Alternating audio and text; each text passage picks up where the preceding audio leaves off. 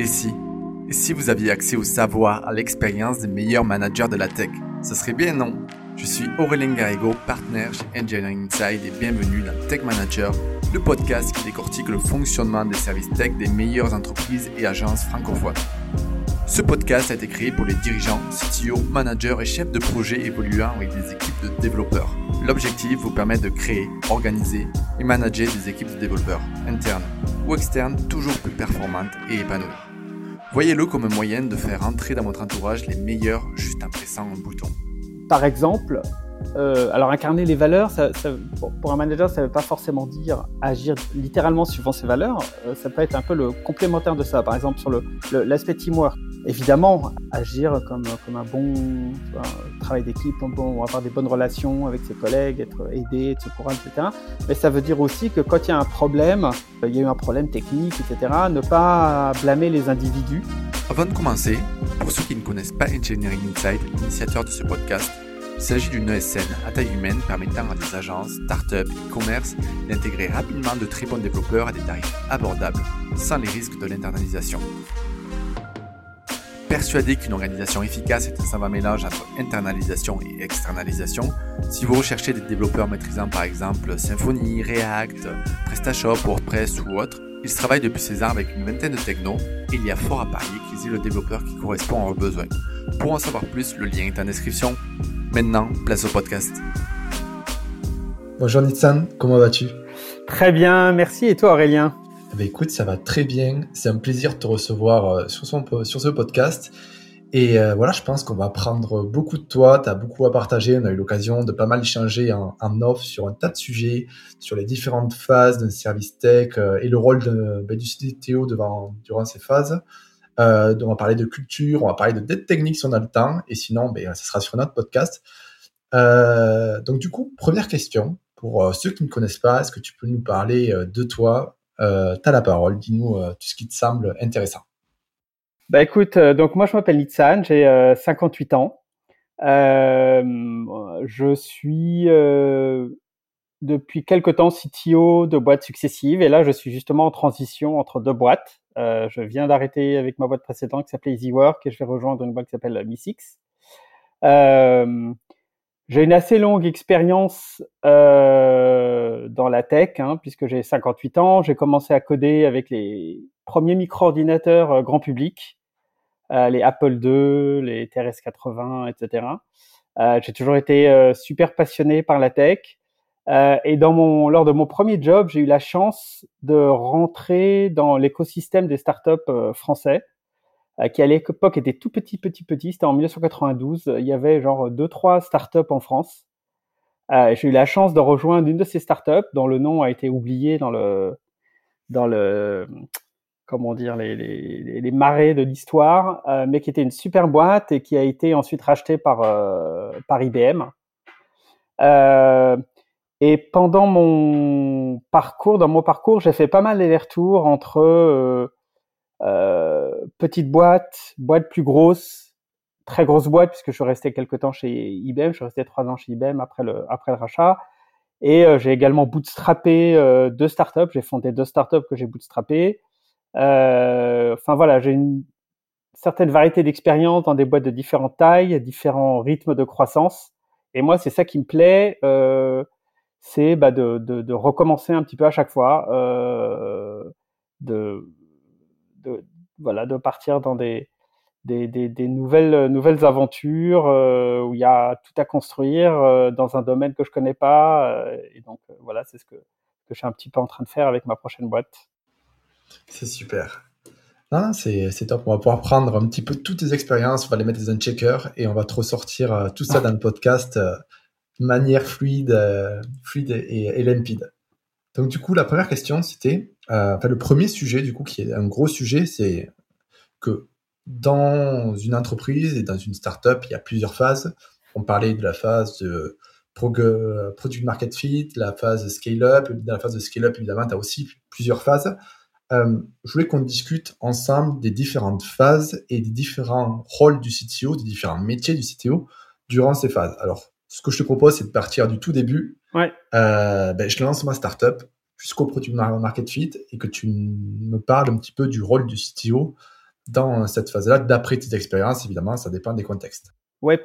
Alors déjà, peut-être euh, sur le rôle du CTO globalement, quelle que soit la phase dans laquelle, euh, dans laquelle on est, euh, je pense que le rôle peut-être le plus important du CTO, c'est de savoir quand il faut pousser la première phase, avec quelle et avec quelle, avec quelle énergie, avec quelle force. parce qu'une boîte va toujours passer par différentes phases et si on se laisse embarqué et qu'on n'anticipe pas suffisamment euh, et qu'on fait pas qu'on fait pas ce qu'il faut pour accompagner les, les, changements de phase, on se retrouve dans des situations qui sont euh, hyper euh, hyper compliquées, hyper difficiles. Euh, typiquement euh, dans une startup euh, qui démarre, qui est encore dans, dans, une phase où elle doit tester effectivement que son produit a un marché, parce que c'est généralement le cas, c'est rare qu'on se lance avec une, une certitude. Bah, la clé c'est euh, vraiment la rapidité d'exécution, euh, parce que euh, ça sert à rien de développer en utilisant toutes les super bonnes pratiques, d'avoir une couverture de code de 100%, de, des tests, de mettre en place Scrum de façon super rigoureuse, etc. si au bout du compte, euh, si au bout du compte, bah, le, le, produit rencontre pas son marché et euh, la boîte se fait dépasser en vitesse par des concurrents qui ont une meilleure idée, qui ont fait la même chose plus vite, euh, ou que simplement on constate qu'il n'y a pas, a pas de marché quoi.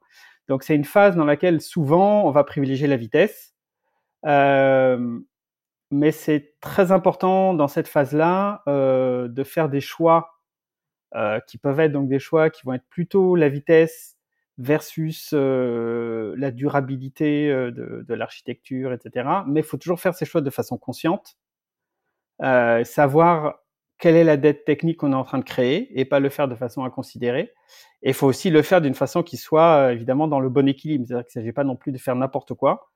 Euh, et pour moi, c'est important d'avoir dans l'équipe de l'équipe initiale, l'équipe technique initiale à cette phase-là, d'avoir des gens qui ont une, expérience, une culture technique importante, euh, qui sache euh, faire du bon travail en allant très vite, faire les bons trade-offs, euh, et qui ont la culture de savoir justement là où on fait des impasses et, de savoir qu'il va falloir les les, les, les, les, les, rattraper une fois que la boîte aura trouvé son marché et qu'on passera dans, dans une phase suivante. Ok, euh, intéressant. Et euh, du coup, dans cette phase où c'est qu'il faut aller très vite, il faut tester, tu me dis, euh, il faut être conscient des enjeux qu'il y a derrière, être conscient de la dette technique qu'on va laisser, qu'on pourrait laisser, qu'on va laisser. Mais est-ce que ça, d'après tes expériences, est-ce qu'à chaque fois, euh, est-ce que dans toutes tes expériences, à chaque fois tu te dis, OK, il va y avoir telle dette technique, c'est OK Est-ce que c'est réellement ce qui s'est passé Est-ce qu'elle était plus importante? Est-ce qu'elle était moins importante? Est-ce que tu arrives vraiment à, à, à, est-ce que tu arrives ah. vraiment à le prédire? Que Ouais, non, c'est pas, enfin, c'est pas une mesure scientifique. Hein. Ouais. Euh, c'est pas une mesure scientifique euh, et en plus, euh, euh, t'as pas toujours une visibilité euh, exacte sur tout ce qui est en train de se passer, etc. T'as forcément des surprises, t'as forcément des surprises, mais l'objectif c'est de les limiter. L'objectif c'est de les limiter et d'être le plus conscient possible de le plus conscient possible de ses choix. Après, on peut toujours avoir des mauvaises surprises. On peut euh, avoir fait les mauvais choix, euh, on peut toujours faire des mauvais choix, ça c'est évident. Ouais, et dans cette première, première phase, tu me diras, ça dépend euh, des moyens de la startup, ça dépend de, de plein de choses, mais est-ce que pour toi, dans cette phase-là, le CTO, il doit mettre les mains dans le cambouis et avoir une casquette vraiment, vraiment de développeur? Ouais. alors ça, c'est un grand débat, ça. je pense que ça dépend vachement de, des, des, des, objectifs de, la, de croissance de la boîte. C'est-à-dire que si on est dans une optique qui est euh, très forte ambition, euh, l'idée c'est de devenir euh, une licorne, de faire des grosses levées, etc. où clairement le CTO va rapidement se retrouver en situation de devoir recruter, organiser, travailler sur la roadmap, la vision, etc. plutôt que de, de, de, coder. Il vaut mieux ne pas au départ devenir un, euh, quelqu'un sur le chemin critique. Euh, et euh, moi, mon, mon, mon, point de vue, ça a toujours été, en tant que CTO, de mettre les moyens dans le cambouis au début, mais sur des choses qui sont un peu périphériques. Mmh. Euh, donner un coup de main aux autres en mode euh, CTO as a service, si tu veux.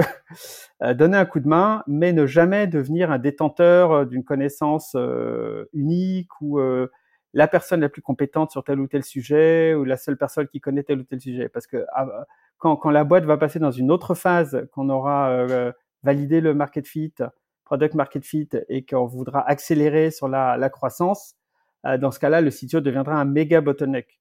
Mmh. Donc euh, voilà, il faut que je sois. Je suis toujours vu comme quelqu'un qui doit pouvoir être, euh, qu'on doit pouvoir euh, débrancher euh, à tout moment pour euh, se consacrer aux aspects euh, people, aux aspects organisation, aux aspects recrutement, que finalement le CTO est pratiquement le seul à pouvoir faire dans une équipe qui par ailleurs est super occupée à développer quoi.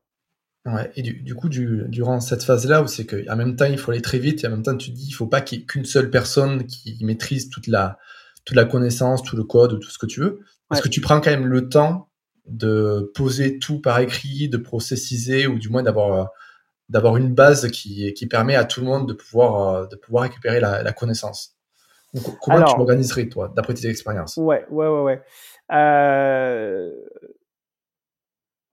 c'est une super bonne question. Euh, je pense que bon, tout, tout, toutes les réponses que je vais donner à toutes tes questions, ça va de toute façon être modulo, mon expérience, les circonstances, la situation. C'est différent à chaque fois. Donc moi, ce que j'ai fait, c'est que euh, pour éviter de créer des bottlenecks, j'ai essayé de privilégier au maximum la polyvalence euh, et de faire en sorte que chaque dev puisse idéalement connaître l'ensemble de la plateforme, y compris les aspects, les aspects DevOps, etc. Mmh.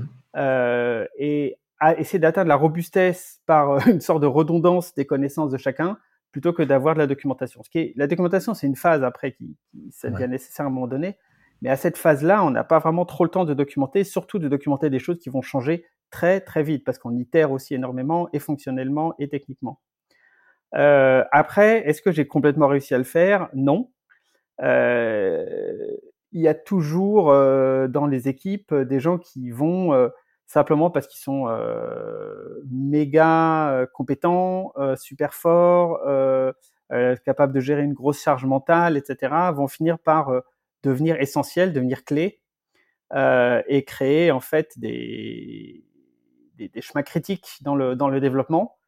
et un des enjeux justement de passer à la phase d'après, bah, c'est de, de transformer ça et de plus reposer sur les connaissances qui sont dans la tête de quelques-uns, quelques héros, euh, passer du mode héros un petit peu à un mode qui est plus euh, plus euh, plus ordonné, plus organisé, où la connaissance est distribuée de façon plus formelle que simplement en, ayant des gens qui sont super polyvalents.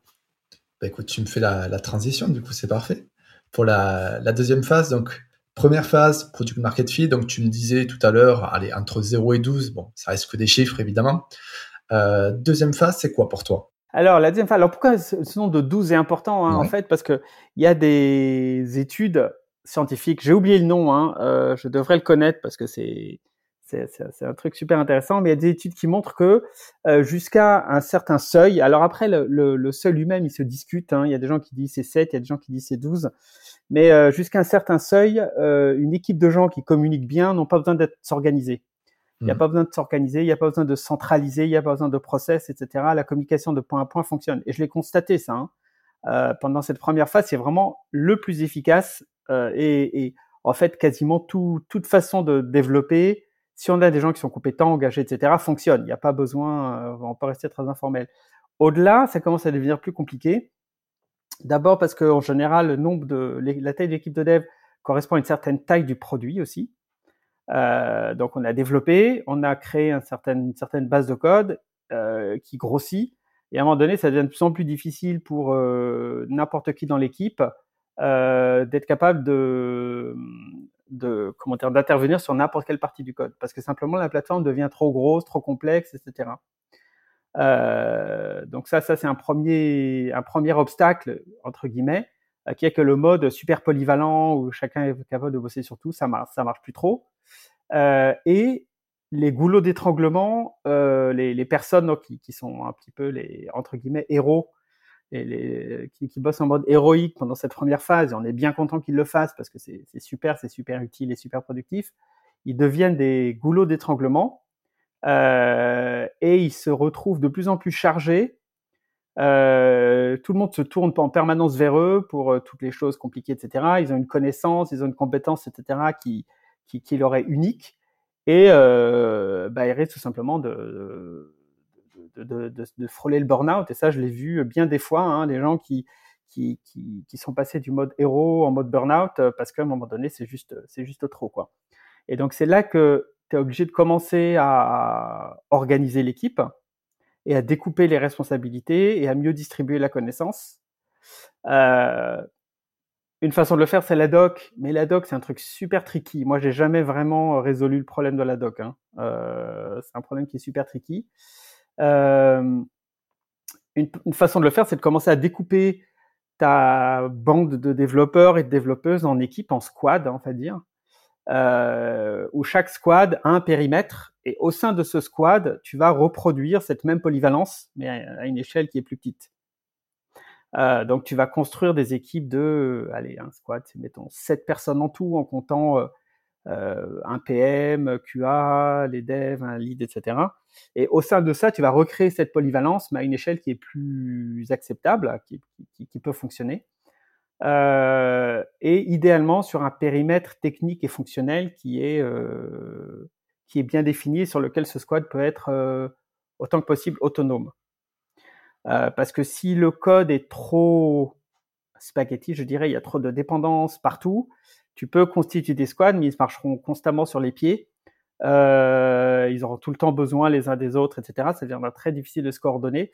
Donc, avec cette organisation en squad vient aussi le fait de euh, d'arriver à une certaine modularisation du produit. Euh, alors, si tout s'est bien passé, tu dans un état où le produit est déjà suffisamment modulaire et les squads se constituent euh, naturellement.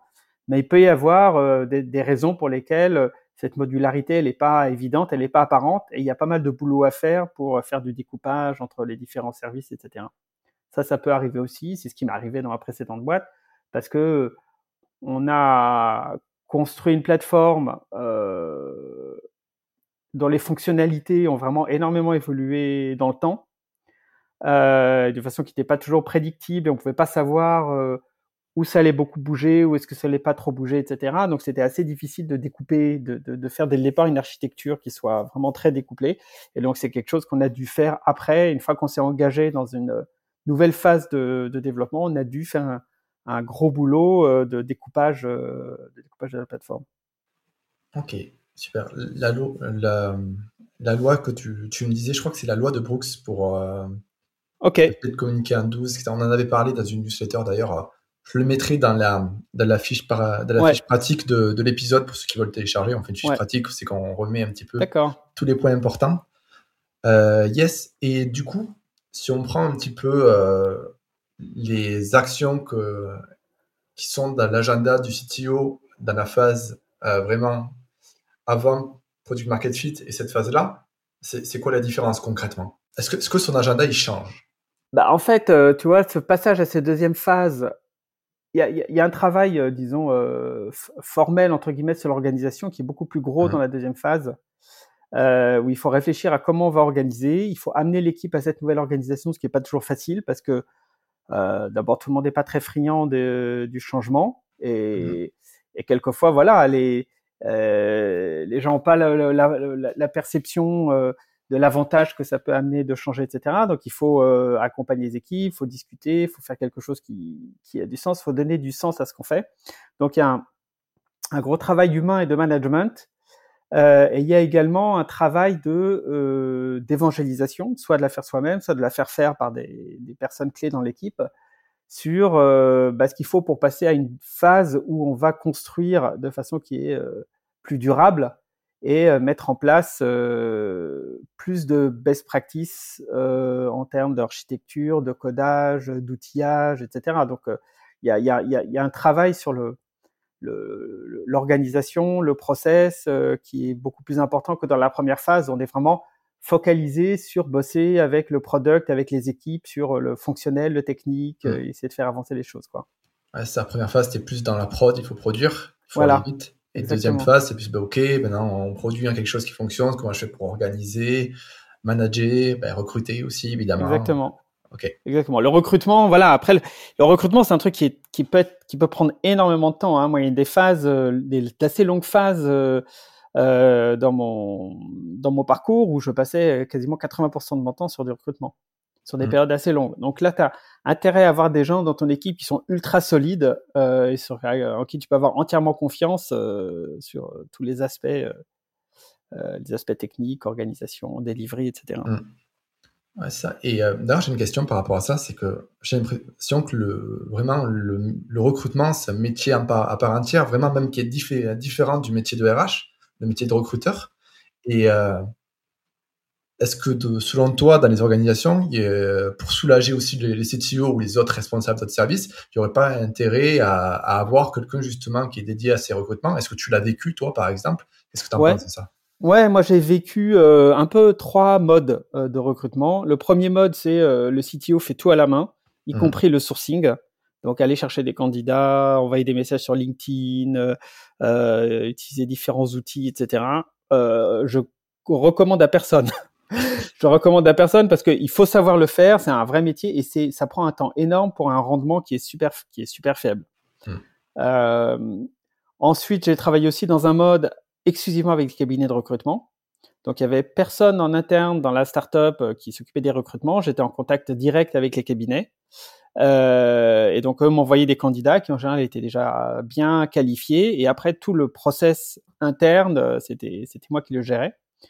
Euh, et enfin, le troisième mode, c'est celui où on avait atteint une taille suffisante pour recruter des, des TAM, euh, donc des, des recruteurs internes Ok. euh, qui eux faisaient du sourcing et qui travaillaient aussi avec les cabinets de recrutement et qui, qui aidaient aussi à organiser le process, les interviews, etc.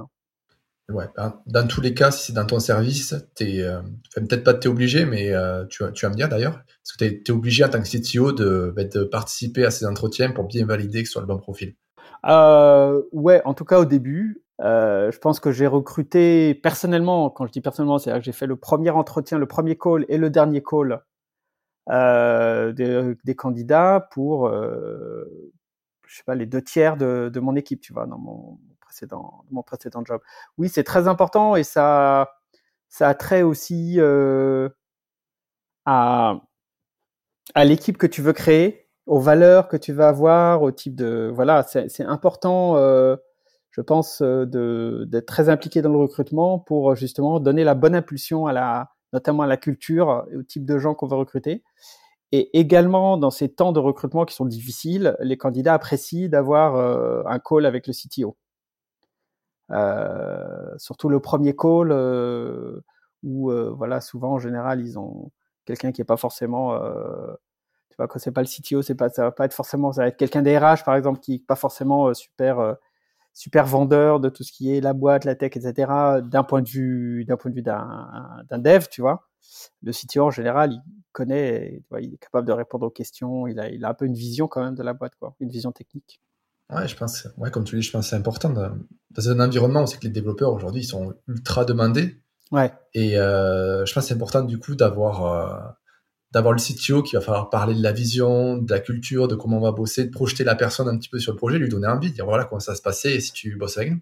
exactement. De toute façon, le premier call que je fais avec euh, les candidats, c'est c'est 90% un, un call pour vendre le, entre guillemets, vendre la boîte, vendre le job.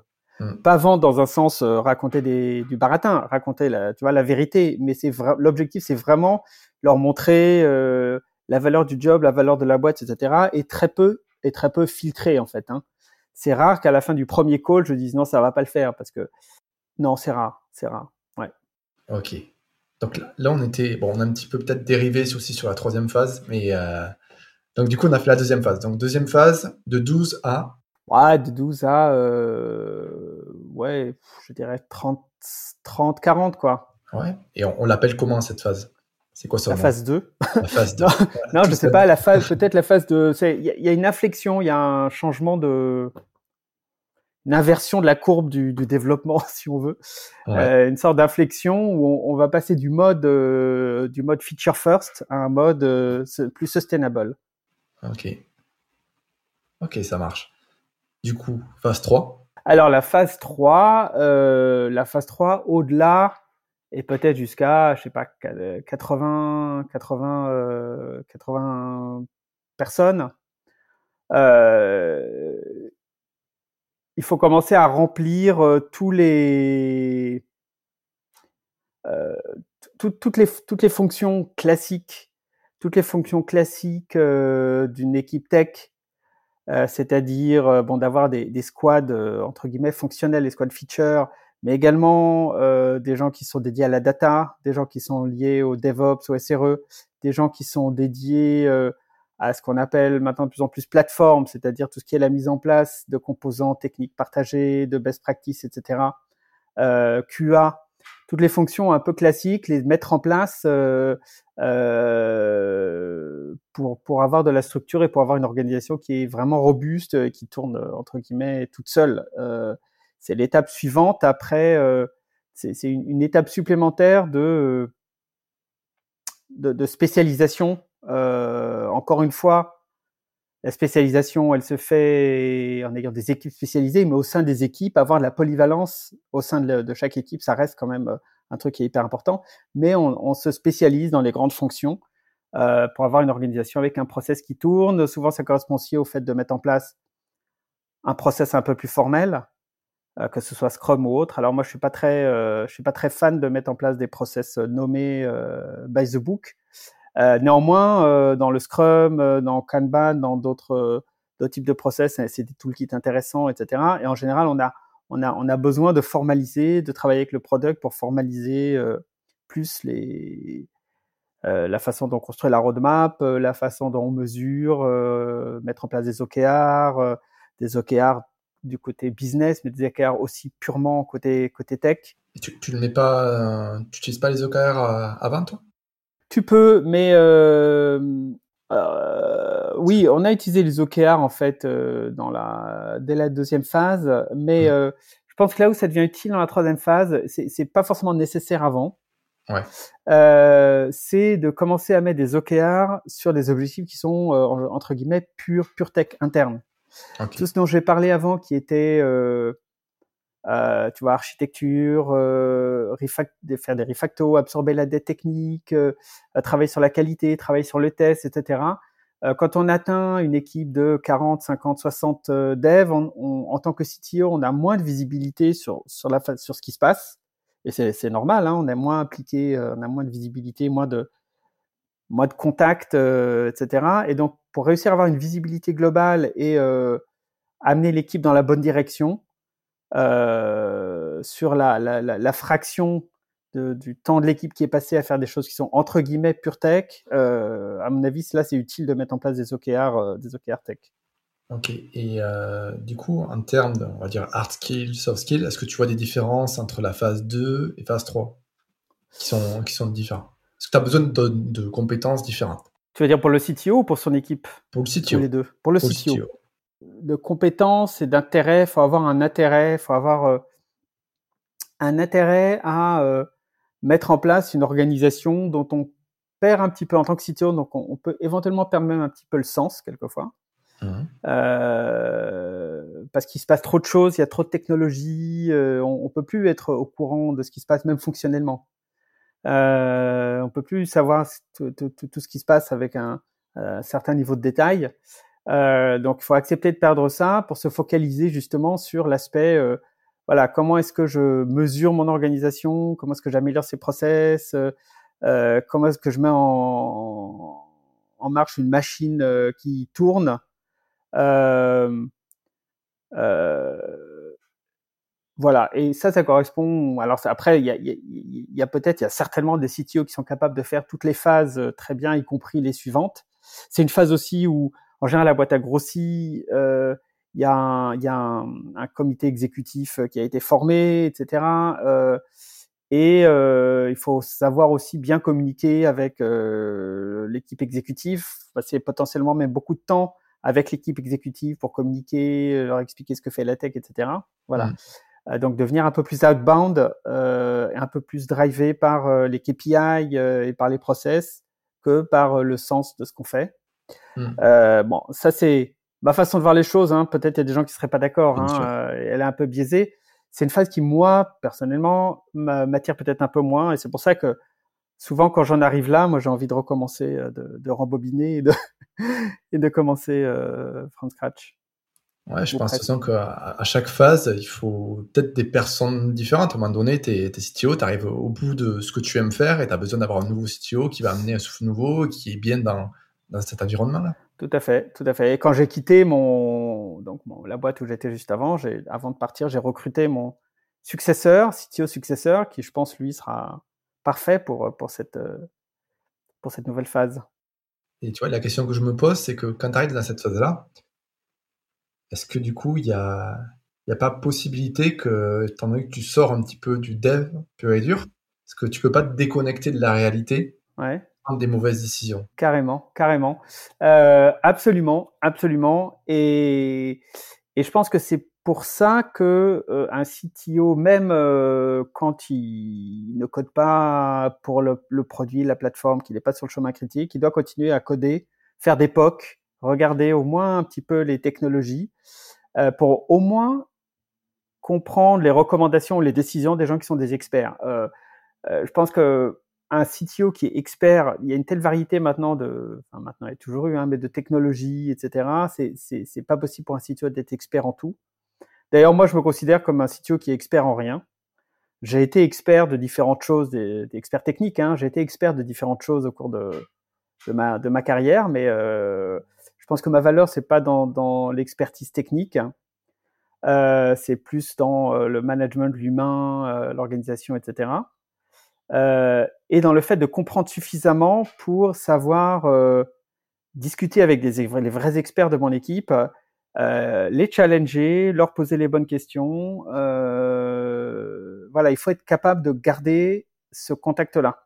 Mais pour garder ce contact-là, il faut un minimum effectivement avoir les pieds sur terre et les mains dans le cambouis. Et donc voilà, et donc continuer à faire, à coder, faire des POC. ça, ça rend vachement modeste de coder en fait, hein, parce que quand tu codes, tu fais des conneries. Euh, et ça te rappelle à quel point tout le monde peut faire des conneries, même les meilleurs. Ce que, en tant que manager, on peut quelquefois avoir tendance à, oublier. J'essaie de pas l'oublier, mais. Euh... Surtout que je pense c'est aussi un, entre guillemets un effort parce que tu as tellement à penser entre les recrutements, entre l'orga, euh, mesurer, euh, tu le comité, que tu fais partie du comité de direction, participer à tout ça et prendre le temps de dire ok, je vais me prendre un petit pourcentage de mon agenda pour euh, mettre les mains dans le cambouis. Ouais, je pense que c'est pas évident. Non, c'est pas évident. C'est pas évident. c'est pas évident et j'ai pas complètement réussi dans mon précédent job. À un moment donné, j'avais mm. vraiment complètement levé le pied dessus. Là, depuis quelques un ou deux mois, je me suis replongé. Euh, justement, je me suis replongé. Je me suis pris un petit bain de jouvence. Ça, ça revient rapidement, hein, en fait. Faut pas croire. Hein, c'est comme le vélo, ça s'oublie pas. Hein. Quand j'ai euh, quand j'ai quand j'étais chez IBM, j'avais une équipe de, de plus de 170 personnes. Donc là, autant dire, j'étais vraiment vraiment pas dans le technique. J'ai quitté IBM pour monter une startup euh, avec un, un collègue développeur. Et voilà, en une semaine, j'étais de nouveau les mains dans le cambouis à coder. Ça revient, ça revient vite en fait. Hein, c'est pas, c'est pas, c'est pas si sorcier. Ouais. Bon, bah, écoute, tant mieux c'est une bonne chose. Euh, alors, ce que je te propose, euh, il y a d'autres phases après, mais on va s'arrêter là, parce que sinon, on n'aura pas le temps de traiter du deuxième sujet euh, qui me tient à cœur et qui est, d'après ce que tu m'as dit, un dada, ouais. qui est la culture. Ouais, ouais la culture, c'est un de mes dada, c'est hyper important. bon, évidemment, personne dira que la culture, c'est pas important, mais c'est important au point qu'il faut vraiment y réfléchir et l'opérationnaliser. C'est hyper important de l'opérationnaliser. Et je peux un petit peu décrire ce que j'ai fait euh, dans ma précédente startup. Hein. Mmh, carrément.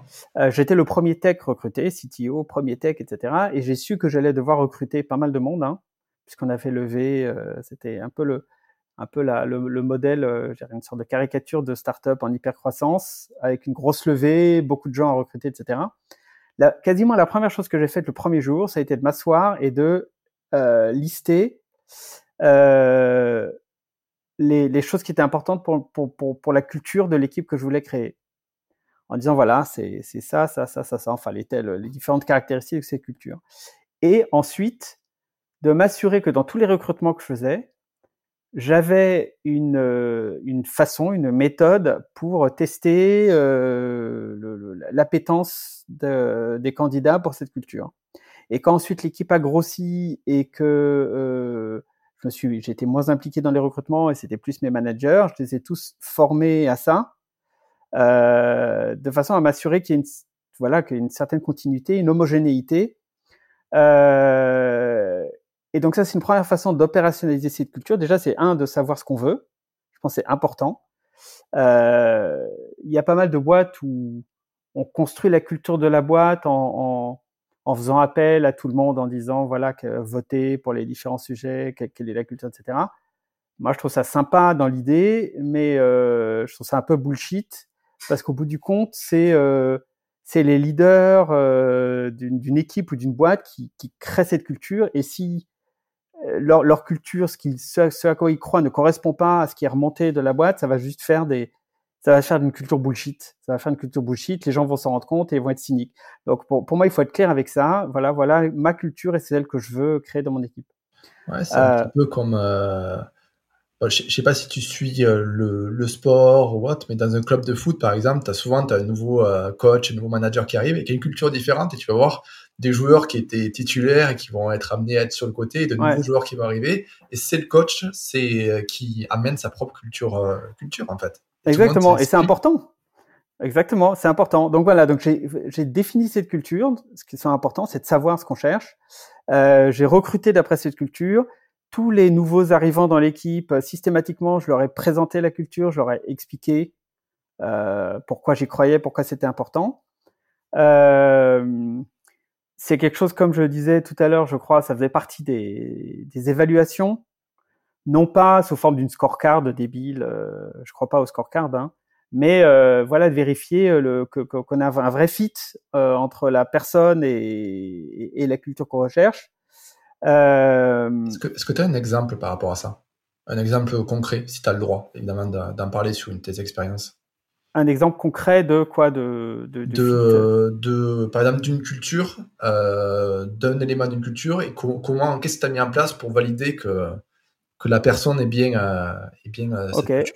ok bah par exemple un des un des points super importants euh, pour moi c'était le travail d'équipe teamwork. Euh, et donc j'avais quelques questions euh, révélatrices pendant les entretiens de recrutement. Par exemple une question qui marche pas mal, c'est de demander au, au, candidat, dans tout son environnement de travail, tout compris, collègues, les conditions matérielles, etc., la stack, etc., c'est quoi le truc le plus important, le numéro un vraiment, qui fait que ils sont contents de venir bosser, ils ont la patate, ils sont motivés, etc. Le plus important, pas le... Voilà. Et donc, je leur demande ça, ils le disent. Ensuite, je demande le deuxième, plus important. Si dans ces deux-là, il n'y a pas les gens, les collègues, euh, mmh. les personnes, je, je, sais que c'est ça va pas le faire. Ok. Je sais que ça va pas le faire.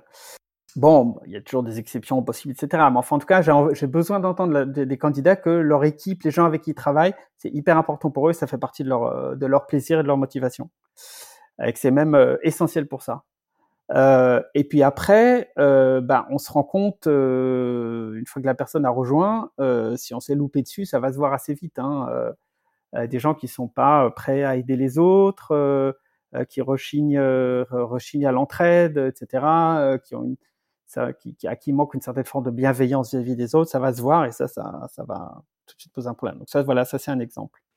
Mmh. Et comment tu, euh, tu, gères ça, mettons, dans la boîte à quelqu'un, tu vois, qui n'est pas en raccord avec la, culture et tu vois que ça, ça crée des, des blocages euh, Eh ben, euh, dans ce cas-là, euh, ben moi, enfin, j'ai une, philosophie vis-à-vis -vis de la période d'essai, qui est que c'est une vraie période d'essai, qu'il faut l'utiliser, et pour le bien de la boîte et pour le bien du, de la personne. si ça fit pas, ben ça fit pas. Il faut, il faut l'utiliser vraiment cette période pour bah, voir comment ça se passe des, des, deux côtés. Euh, s'il y a quelque chose qui se passe pas bien, euh, s'il y a quelque chose qui se passe bien, évidemment, faut le dire, faut le communiquer. S'il y a quelque chose qui se passe pas bien, faut le dire aussi, le communiquer. Faut être très clair très rapidement, donner la possibilité aux gens de, de, de, de éventuellement prendre conscience, de s'améliorer, etc. Et vice versa d'ailleurs, et vice versa, parce que le candidat peut avoir des choses à redire sur son environnement, il faut le prendre en compte.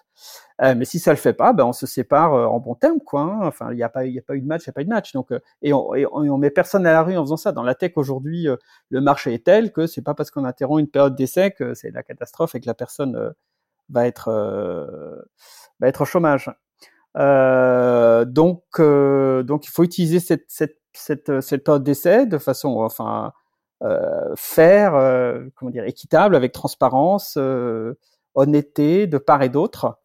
Et on se rend compte quand il y a un truc qui colle pas, bah ça colle pas et on arrête. Et puis voilà. Et ça c'est important parce que des gens qui sont trop écartés de la culture de l'équipe euh, peuvent devenir toxiques euh, volontairement ou involontairement. Euh, et, et, ça, ça c'est Enfin, je sais pas, je pense que tous les gens qui ont managé dans leur vie ont connu le cas d'avoir des gens toxiques dans leur équipe. C'est un truc qui est très très chiant à gérer, très très compliqué, très difficile. Et, et c'est pas juste le problème de la personne toxique, c'est le problème de toute l'équipe. Hein. C'est vraiment c'est un gros problème. Ouais. Comment tu fais à ce moment-là? Tu peux pas même mettre la, la personne au placard. Quoi. Si tu, tu peux, mais c'est peut-être pas la meilleure chose à faire. Bah, enfin déjà, euh, bon, une fois qu'on a passé, je dirais une fois qu'on a passé un peu d'essai, qu'on a, on a on a, signé avec cette personne, euh, on va essayer de toute façon de, voilà, on va se dire, ok, de toute façon, on va essayer de faire le, au maximum déjà pour que la chose marche. Donc, euh, euh, la personne est peut-être entre guillemets toxique ou ça, ça marche pas bien parce qu'elle est un poste qui lui convient pas ou dans une équipe qui lui convient pas. Donc, de toute façon, on va essayer différentes choses. On va essayer différentes choses et et il y a quelquefois des success stories, j'en ai connu quelques-unes, et honnêtement, c'est le, truc le plus satisfaisant, je trouve, pour un manager, ça se passe pas bien avec euh, avec quelqu'un dans, dans une équipe, on discute, on essaie d'analyser pourquoi, on propose autre chose, la personne change d'équipe ou change de job, etc. Et là, ça se passe super bien. Euh, ça m'est arrivé plusieurs fois et franchement, on se dit ah là je sers à quelque chose. En tant, en tant que manager, je sers à quelque chose et ça c'est chouette. Mais, mais quand on a essayé et que ça marche pas, ben dans ce cas-là, je sais pas, on fait une rupture conventionnelle, on, Ouais, bien sûr, parce que du coup, dans, dans le cas où c'est que la personne change d'équipe ou change de poste ou autre et ça se passe mieux, c'est pas, c'est pas une question de culture, vu que la culture reste la même. Non, c'est vrai. Euh, la culture, t'as raison, la culture, elle reste la même. Quand il y a un. Euh, oui, oui, oui, c'est vrai, c'est vrai. Et ouais, donc, ouais, quand, quand... Non, mais quand une personne, enfin, tu vois, quand euh, effectivement, non, t'as raison, quand une personne est vraiment trop éloignée culturellement, euh, par exemple, je sais pas, une, des valeurs importantes, c'est l'ouverture d'esprit. Tu vois, quand une, personne est, trop dogmatique, euh, trop dogmatique, n'écoute pas suffisamment, euh, effectivement, en général, c'est pas quelque chose qui se coach ou c'est pas quelque chose qu'un changement d'équipe va pouvoir euh, résoudre. Dans ce cas-là, bah, on arrête, on arrête, euh, on arrête, on discute avec la personne, on essaie de le faire de la façon qui soit la plus respectueuse possible euh, en termes de timing, en termes de communication à la personne, communication à l'équipe, mais il faut le faire. Ouais. Mm. Yes. Et euh, cette notion de culture, du coup, sur comment on le déploie opérationnellement, est-ce que tu as d'autres choses à nous partager qui euh, te semblent intéressantes? Euh, Donc, j'ai parlé du recrutement, j'ai parlé de, de, de, de d'en parler à l'équipe, aux nouveaux arrivants, d'en faire partie. Après, je pense que c'est important en tant que, que manager euh, d'incarner ses valeurs. Euh, par exemple, euh, alors incarner les valeurs, pour, un manager, ça ne veut pas forcément dire agir littéralement suivant ses valeurs. Euh, ça peut être un peu le complémentaire de ça. Par exemple, sur l'aspect teamwork évidemment, agir euh, comme un bon, travail d'équipe, bon, avoir des bonnes relations avec ses collègues, être aidé, être secourable, etc. Mais ça veut dire aussi que quand il y a un problème, euh, il y a eu un problème technique, etc. Ne pas blâmer les individus, ne pas chercher euh, le problème chez les individus, chercher le problème dans le système euh, dire ok, qu'est-ce qu'on aurait pu faire? Bon, c'est le classique, c'est un, peu un classique de le dire, mais quelquefois c'est voilà, il faut s'y astreindre et tout le monde ne le fait pas forcément. C'est de dire on va chercher ce qui s'est mal passé, comment on aurait pu l'éviter, et donc ne pas mettre l'individu au centre du problème, mais l'organisation, faire réfléchir l'équipe sur comment on peut mieux y arriver. Et, et c'est ça qui va faire que les gens se sentiront suffisamment en sécurité pour euh, être prêt à aider les autres au détriment quelquefois de leurs entre guillemets propres objectifs, parce qu'ils savent qu'ils se feront pas taper dessus. Euh, ils savent que c'est pas l'état d'esprit et que l'état d'esprit c'est plus de réussir ensemble ou quand on échoue de comprendre ensemble que de, de, blâmer les individus. Donc désindividualiser les problèmes. Euh, voilà, ça, ça fait partie, je pense, de l'exemplarité euh, d'un manager euh, sur, sur une valeur comme ça. Euh, voilà, sur l'autonomie, qui est une autre valeur importante, c'est de, de, faire confiance aux gens. c'est d'accorder beaucoup de confiance aux gens. si l'idée, c'est que on veut que les gens grandissent autonomie et, et fassent preuve d'autonomie et de responsabilité, bah, le manager se doit de faire confiance et d'être prêt à prendre des risques sur les gens. Euh, et de dire bon cette personne-là, après tout, je suis, j'ai pas travaillé avec elle depuis si longtemps que ça, je sais pas ce qu'elle vaut, euh, mais je vais quand même lui faire confiance, je vais faire comme si, euh, comme si j'étais absolument certain à 100% que tout allait bien se passer. Et donc, si ça se passe bien, c'est génial. Si ça se passe pas bien, on, discute, on voit pourquoi, etc. Mais faire confiance a priori. Mmh, yes. Et, du coup, est-ce que tu es dans les boîtes, est-ce que tu es du genre, bon, il y a le télétravail maintenant, mais est-ce que tu es du genre à, mettre la culture d'entreprise, l'afficher dans le mur, mettre des tableaux qui représentent ça pour vraiment créer l'environnement qui va dire voici notre culture, tous les jours vous le voyez, vous le voyez? Ou est-ce que euh, tu d'autres t'es pas du tout euh, comme ça et tu as d'autres façons? Qu'est-ce que tu en penses? Bah ouais, les autres. Enfin, Oui, on peut, on peut faire ça, mais pour moi, l'essentiel, c'est euh, ce que j'ai cité, c'est-à-dire de, de recruter les gens qui sont dans cette culture, d'informer les gens, et pas la peine de leur répéter tous les jours, et puis de les incarner en tant que manager et s'assurer que les managers, euh, les autres managers de l'équipe incarnent euh, incarnent ces valeurs. Afficher, euh, n'importe qui peut afficher, tu vois. Incarner, c'est beaucoup plus difficile. Mmh. Ouais. C'est sûr. Non, mais je suis plutôt d'accord avec toi. Déjà, si dès le recrutement, tu recrutes des personnes qui sont totalement en accord, totalement, je sais pas si on peut être toujours totalement en accord, mais du moins, dans une grande majorité, en accord avec, avec tes valeurs, déjà, tu as fait euh, une bonne partie du travail. Ouais, tout à fait. Après, effectivement, hein, il y a toujours des degrés avec lesquels on adhère à telle ou telle, euh, à, telle ou telle valeur, mais il faut que les, les, curseurs soient plutôt vers le haut en général, quoi. Yes. Ben écoute, merci beaucoup euh, pour ce partage. Je te propose euh, d'aller euh, aux questions de la fin. Ouais. Alors, première question de la fin, ce que je voulais te poser, c'était, bon, tu as eu plusieurs entreprises, etc. c'est quoi aujourd'hui ta stack technique pour manager, organiser ton service tech favorite? Ok.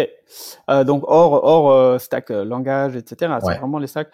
Alors, écoute, bah, Discord. Hein. Discord.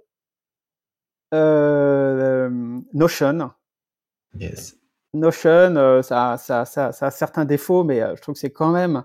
Il faut, il faut un certain temps pour y rentrer. Mm. Il faut un certain temps pour entrer dedans. C'est pas complètement évident, mais franchement, euh, c'est, c'est hyper puissant. C'est hyper puissant. Et en particulier, la capacité donc à avoir, enfin, c'est leur gros point fort, d'avoir des, des, des, bases de données, des organisées sous forme de Kanban et des choses comme ça. Franchement, c'est ultra ah, moi, puissant. je suis un grand fan. Ouais. Euh, ultra puissant. Euh, après, euh, bah, les outils, tout ce qui est autour de la gestion du dev, etc. Écoute, moi j'ai toujours utilisé Jira sans, sans l'aimer. je ne sais pas s'il y a beaucoup de gens qui aiment vraiment Jira. Euh, c'est un peu le truc par défaut, mais là on va tester un nouveau truc. Alors comment ça s'appelle? Euh, Je sais pas, j'ai pas le nom en tête. Peut-être je te le dirai, tu pourras le mettre dans les. Ouais, on, le mettra. Dans... On va tester un nouvel outil. Moi je suis à la recherche d'un outil qui qui, qui, qui, qui fasse l'affaire, qui soit un peu plus lightweight que Jira, qui soit entre Trello, euh, Notion et, et Jira, enfin la facilité d'utilisation des uns et, et, et, aussi la flexibilité avec la flexibilité de Jira. Mmh. Euh, voilà. Après, depuis peu, j'utilise Front pour euh, mmh. pour le mail. Euh, bon, dans un use case un peu dégradé parce que c'est vraiment très fait. J'ai l'impression hein, pour des équipes genre sales euh, qui gèrent des, des contacts entrants ou support. Donc ça, c'est vraiment plus pour lire du mail de façon euh, je dirais, standard. Mais quand même, il y a pas mal de features euh, sympas, je trouve. Ok, je jamais utilisé. Plutôt bien foutu, ouais, plutôt bien foutu. Et euh, donc, du coup, deuxième question, est-ce que tu as des contenus euh, que tu recommanderais à, nos auditeurs euh, Tech Manager euh, Ouais, alors je ne suis pas un très grand lecteur de bouquins, mais il y a quelques bouquins que j'ai lus qui sont un peu des classiques, hein, c'est pas des trucs très récents, mais que je recommande vraiment. Il y a un bouquin qui est un peu fondateur sur le, le, management de projet tech qui s'appelle The Mythical Man Months. Ok.